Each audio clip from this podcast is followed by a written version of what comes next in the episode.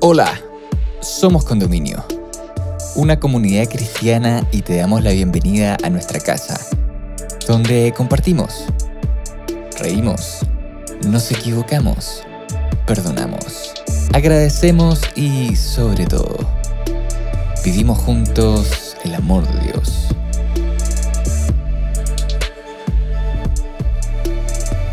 Llegamos a ti con Semana Santa, presentándote el capítulo Él nos amó primero, donde el pastor Carlos Sánchez, amigo de nuestra casa, nos invita a reflexionar sobre la trascendencia de una historia que impactó el curso de la vida humana. ¿Cómo el acto de amor que Jesús hizo impacta nuestras vidas en la actualidad? ¿Y aceptamos este regalo o somos indiferentes? Te invitamos a escucharlo y esperamos puedas encontrar muchas respuestas a estas preguntas en este episodio. Bienvenida, bienvenido. Hola, ¿cómo están? Espero que cada uno de ustedes se encuentre bien por la gracia del Señor. Como bien saben, hoy la cristiandad en pleno en todo el mundo está recordando un día muy especial, el día en que nuestro Señor Jesucristo hace más de dos mil años atrás fue crucificado. Esta escena, que podría para algunos ser muy macabra, representa el acto de mayor demostración de amor de Dios hacia la humanidad. Por eso vale la pena eh, mirar un poquito más de cerca lo que pasó en la cruz del Calvario, entender un poquito esa escena de las tres cruces que aparecen ahí en el monte Calvario, la Jesús en el medio y los dos ladrones crucificados al costado. Esa escena misma representa en sí la salvación. Y la salvación básicamente tiene tres características. La salvación tiene que tener alguien que salva y está Jesús en el medio. Pero en la salvación no todos la aceptan, están los que la rechazan los que la rehuyen, y ahí está el ladrón en uno de los costados de Jesús. Pero también está la gente que acepta el plan de salvación de Dios representado por ese otro ladrón de la, de la cruz.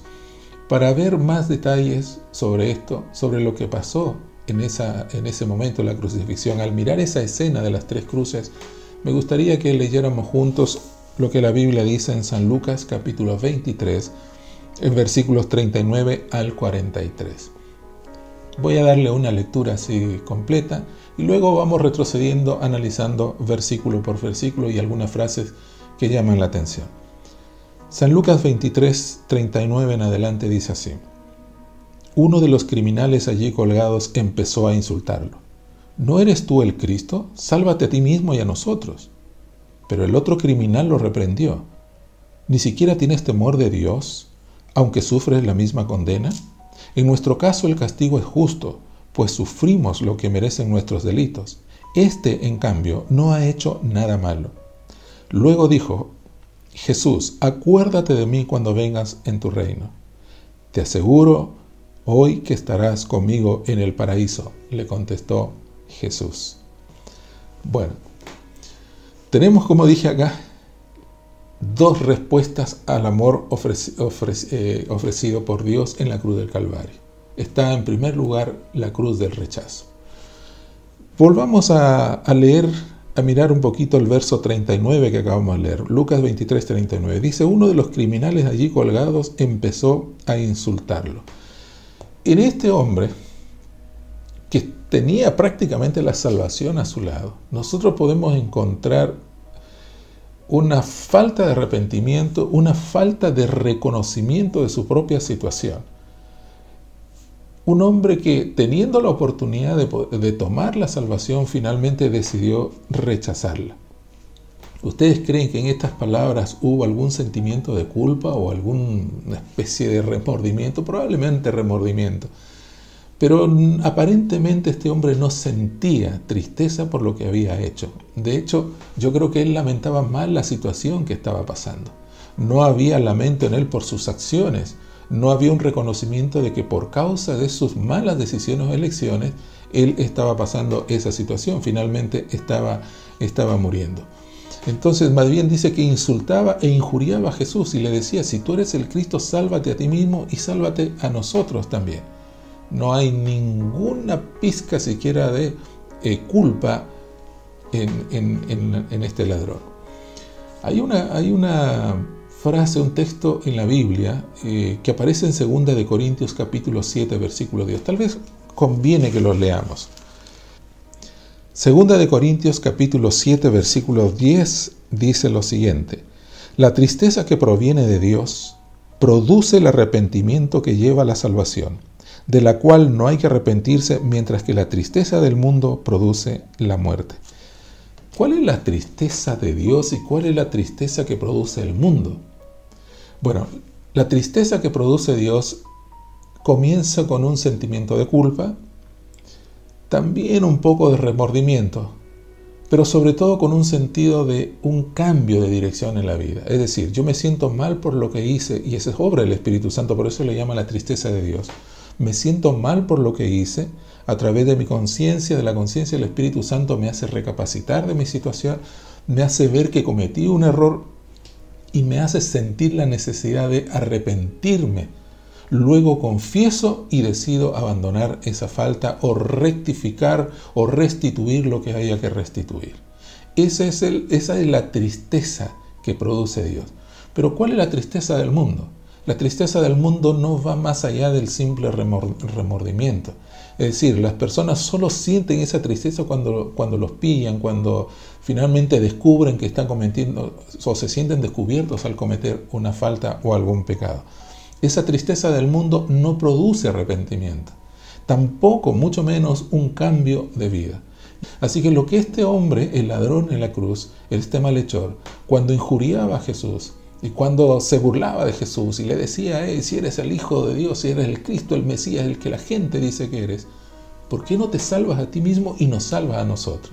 Es la típica persona que no se preocupa por los demás y no se preocupa por sí mismo y que no reconoce las culpas siente. El otro día vi en la, eh, en la televisión la entrevista de, un hombre que declaraba abiertamente, decía, si yo pudiese hacer lo mismo, porque había, había cometido un crimen, si yo tuviese la oportunidad volvería a hacer lo mismo, no me arrepiento de lo que hice. Lamentablemente, este ladrón en la cruz representa a todas esas personas que aunque saben que están haciendo mal, que saben que sus acciones los llevaron a esa situación, finalmente están sufriendo, pero no quieren un cambio de vida. Entonces tenemos aquí a un ladrón que rechaza el, ofrecimiento de, de, Dios. Esa cruz representa, como dije, a todas las personas que están llenas de escepticismo, esas personas que están llenas de incredulidad. Porque acuérdense que el ladrón le pregunta, si eres el Cristo. Es como decir, bueno, dicen que eres Dios. Si tienes ese poder, ¿Qué haces? ¿Por qué te quedas allí? Úsalo y sálvate a ti mismo y sálvanos a nosotros también. Esa frase, si eres el Cristo, era prácticamente un eco de las palabras mismas de Satanás, porque si ustedes recuerdan, tres años y medio atrás, Jesús fue llevado al desierto por el Espíritu, dice la Biblia, y ahí Satanás lo tentó, después de haber pasado 40 días ayunando en el desierto sin comer nada. Aparece Lucifer y le dice, si eres el Hijo de Dios, di que estas piedras se conviertan en pan. Nuevamente esa frase, si eres el Hijo de Dios, aparece en la cruz del Calvario, en el momento más eh, importante en la historia de la redención, en la vida misma de Jesús, en su ministerio en esta tierra. Otra vez Satanás, al comenzar su ministerio y esta vez al finalizar su ministerio terrenal, aparece con esa pregunta, si eres el Hijo de Dios, como para poner en tela de juicio eh, su obra y su ministerio en esta tierra y la razón de por qué había venido a este mundo. Vemos que Satanás está detrás de cada persona, de cada creyente, para hacerlo dudar de su fe, que a través de las pruebas y las dificultades que le sobrevengan en la vida, le va a hacer siempre la pregunta, oye, ¿realmente eres un hijo de Dios? Inclusive, ¿será que Dios existe? Si Dios existe, ¿por qué permite que te pase todo esto? Como si lo malo que nos pasara fuera culpa, responsabilidad de Dios, cuando en general son consecuencias de nuestras malas decisiones o de las elecciones que nosotros hacemos personalmente. Además recuerden lo que la Biblia dice también en Proverbios 16, 18, dice, Dios resiste a los soberbios y da gracia a los humildes. Sí, porque para salvarnos necesitamos aceptar a Jesús, reconocer que yo no puedo salvarme por mis propios medios, reconocer que mi educación, que mi estatus, mi preparación, mi conocimiento, mis habilidades, nada de eso me sirven para la salvación. Yo tengo que destituirme totalmente de mí mismo, sacar mi cabeza, mi mente, mejor dicho, de mí mismo y direccionarla hacia Dios. Todos mis pensamientos hacia Dios. Reconocer que toda mi salvación depende absolutamente de Dios. Aquí está ese ladrón, como dije, que representa a todas aquellas personas que toman sus propias eh, decisiones, que no son forzados por el Señor de ninguna manera para tomar una decisión que ellos no quieren, no quieren. Pero también representa este ladrón aquellas personas que están tan cerca de Dios, pero tan cerca del Señor, como ese ladrón que estuvo ahí a centímetros, tal vez a dos metros de distancia de donde estaba Jesús, tan cerca y haberse perdido la oportunidad de su salvación. Ese ladrón lo único que quería era ser librado de su dolor temporal, pero no quería a Jesús. Y eso es lo que pasa con mucha gente también. Así como este ladrón no quería un cambio de vida, no quería arrepentirse, estaba pasando por un mal momento. Si eres el Mesías, le dijo, sálvate a ti mismo y sálvame, sálvame a mí también o salva a nosotros también. Y eso es lo que pasa hoy. Hay mucha gente que quiere una religión fácil, una religión donde no se intrometan en mi vida personal, una religión que, que, que, abarque solamente mi parte espiritual, pero nada que ver con mis relaciones sociales, nada que ver con mi trabajo, nada que ver que no permee mis actividades sociales, recreativas, etcétera, mi familia. Pero qué clase de religión es la que busca la gente. Hoy estamos tratando de buscar, claro, a Dios cuando nos, eh, eh, nos duele la cabeza como una aspirina. Sí, cuando me duele la cabeza me acuerdo que la aspirina es buena, voy, la busco, la encuentro, la tomo, después me olvido de ella, una vez que se me pasa el dolor. Dios no es un remedio para cuando estamos enfermos. Dios no es un punto en nuestra ajetreada agenda. Dios debe permear toda nuestra vida, en las buenas y en las malas, cuando estemos bien, cuando estemos sanos, cuando estemos enfermos. Debe estar con nosotros todos los días de nuestra vida en todas nuestras actividades. Debemos estar siempre teniendo presente que somos hijos de Dios y que Dios es nuestro Padre de manera permanente. Pero mucha gente como este ladrón solamente quiere un favor del Señor, quiere que lo, libre del dolor, la circunstancia que está pasando y después se olvida del Señor. Pero miren, he aprendido no solo por la Biblia, sino por la experiencia también que aun cuando la gente se acerca a Dios motivados por un favor que desean, por un problema que están pasando, Dios toma eso como lo mejor que tienen para ofrecerle a Él y los toma y los cura, los abraza y he visto gente transformada que fueron por un interés a, Dios, pero finalmente terminaron siendo hijos e hijas fieles de Dios. Dios toma esa iniciativa, aunque no sean las mejores, pero las toma y las hace válidas y Dios nos salva de esa manera.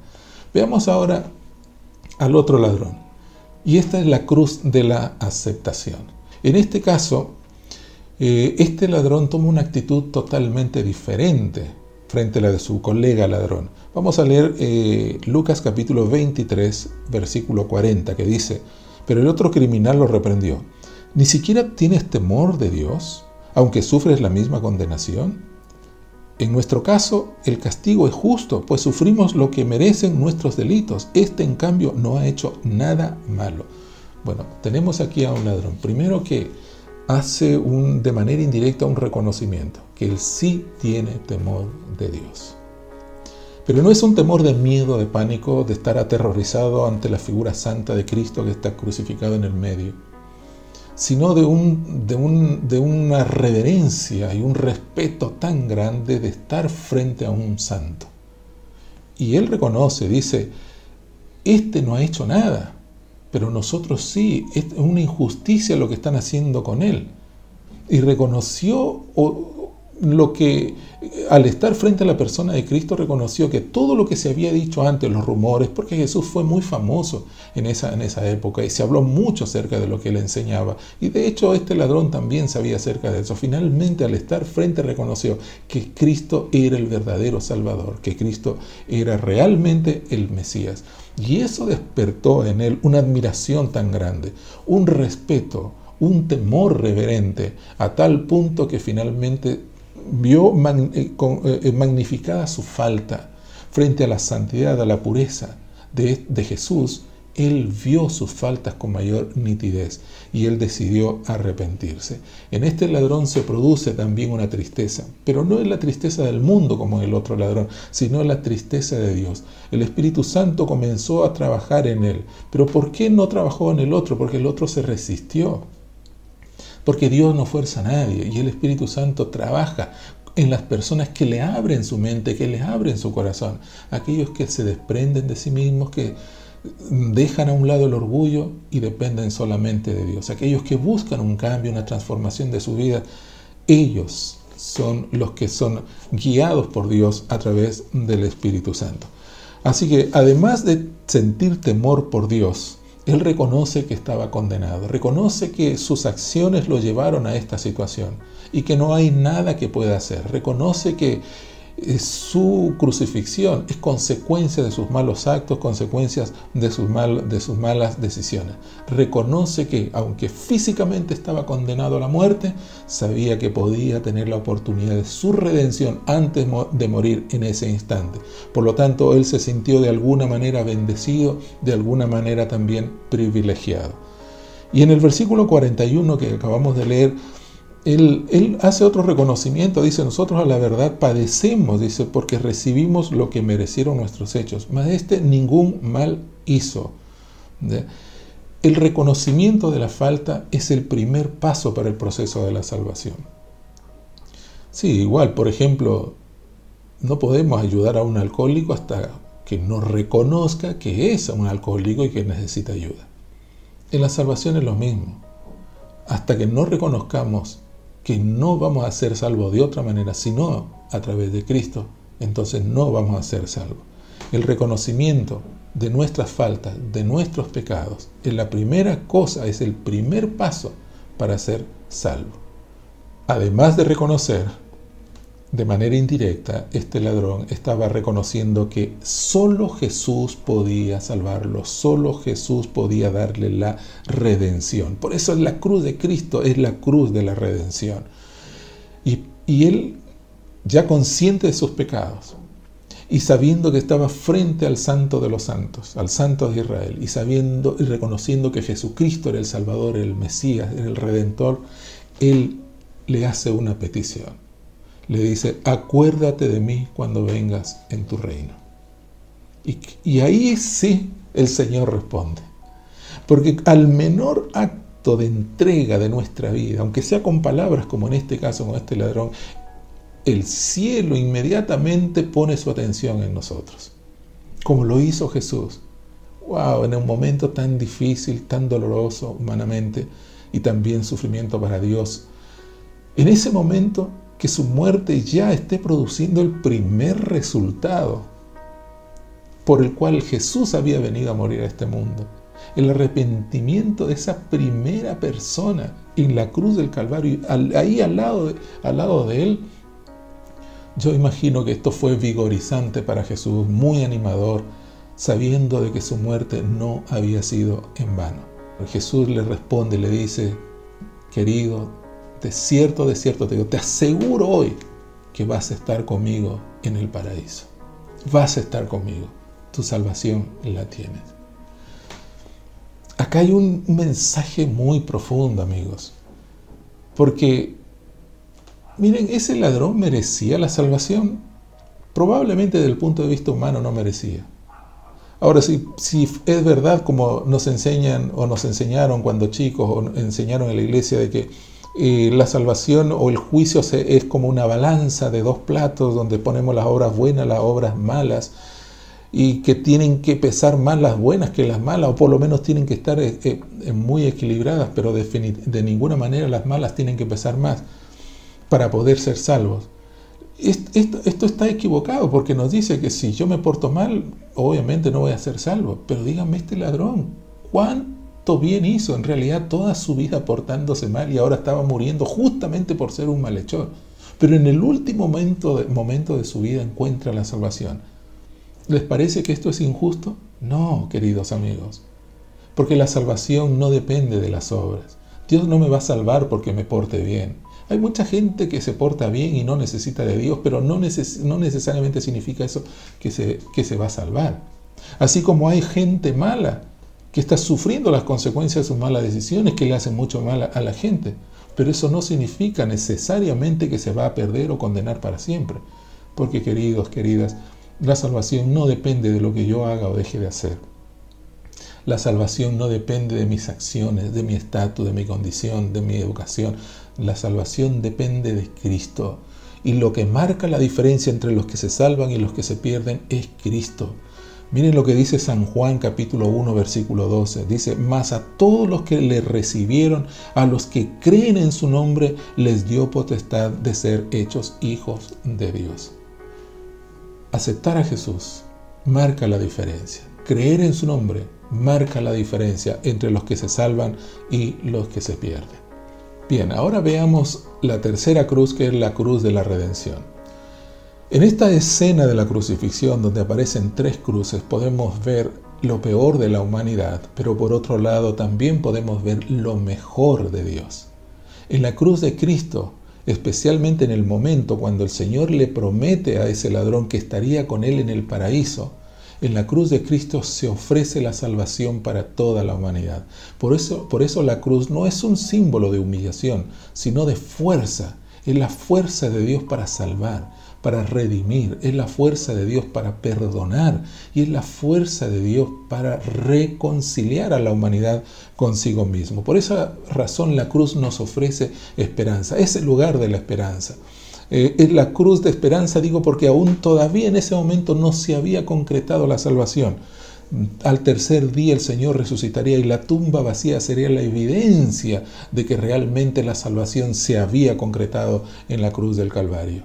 Pero ahora que sabemos que Jesús resucitó y que vive para siempre y que es el Rey de Reyes y Señor de Señores, hoy podemos decir que la cruz de Cristo sí asegura la salvación y la redención y la pone a disposición de toda la humanidad. Pero tengan en cuenta, queridos amigos y hermanos, que Dios no fuerza la decisión de nadie, pero si el Señor reacciona favorablemente, viene hacia nosotros apenas demos una mínima señal de acercamiento a Dios. Él siempre corre en nuestro auxilio.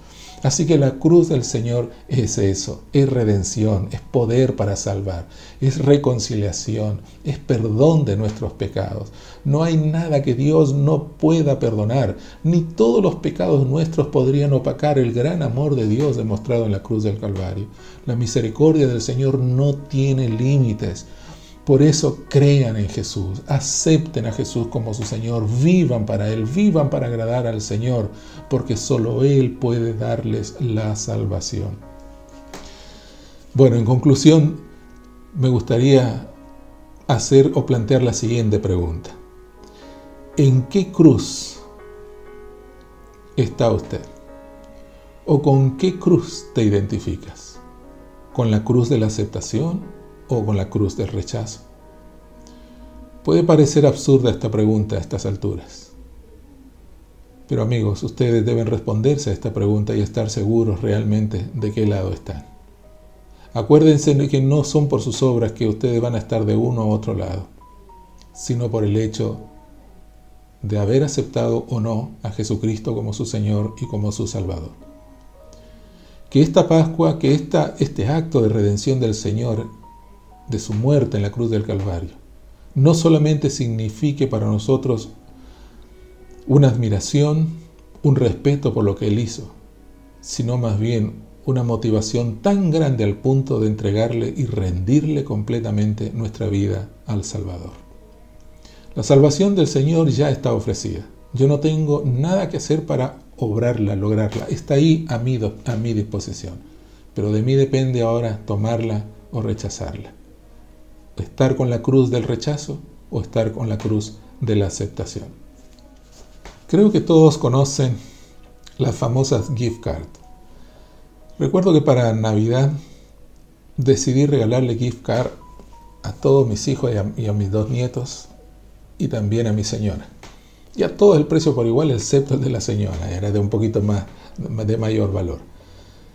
Y prefiero hacerlo así porque me ahorra tanto tiempo de deambular por el shopping, además con este tema de la pandemia, ¿verdad? evitar eh, tanta exposición. Pero era más porque mi señora dice que yo peco a veces de práctico. Y no me costó mucho ir a una tienda y comprar las gift cards para todos, eh, para toda la familia. Solo que mi hija olvidó, no encontró lo que quería con su gift card. Y cuando se fueron a Chillán, porque mi yerno trabaja allá en la universidad, cuando se fueron a su casa, la tienda estaba cerrada. Y llegó un momento que cuando se abrió la tienda, donde solo podía allí canjear la tarjeta, la gift card, ya la tarjeta se había vencido porque tiene una fecha, una fecha de vencimiento. Amigos, la salvación es así como una gift card. Es un regalo. ¿Te mereces o no te mereces? En realidad no te mereces. Pero no es porque te merezcas que Dios obró la salvación por ti. Está allí. Ya está. Es solamente porque Dios ama a la humanidad. Es porque Dios nos ama. No es porque yo me merezca, pero está allí. Y Dios la ha puesto en nuestras manos y es solamente nuestra decisión tomar la salvación aceptando a Jesucristo como mi Señor y mi Salvador. Pero esa gift card de la salvación tiene fecha de vencimiento. Lo que pretendo decirles es que no estará para siempre la salvación a disposición. Y esta puede cerrarse de varias maneras. Una de ellas es que yo finalmente decida abiertamente rechazarle, decirle, no, no conozco a este caballero, como me dijo este hermano, no quiero nada con ese señor, no creo en Dios, etc. Y finalmente decida rechazar la salvación. La otra manera es que como nadie tiene la vida comprada y en algún momento podemos morir y después de muertos no hay nada más que se pueda hacer, también puedo perder la salvación eterna. Y la otra es que Jesús venga y cuando Jesús venga, ya será demasiado tarde, porque la puerta se habrá cerrado antes de que Jesús deje el cielo para venir a la tierra a buscar a sus hijos. Entonces hoy es el momento de la salvación. Hoy es el momento de rendirle y entregarle nuestra vida al Señor.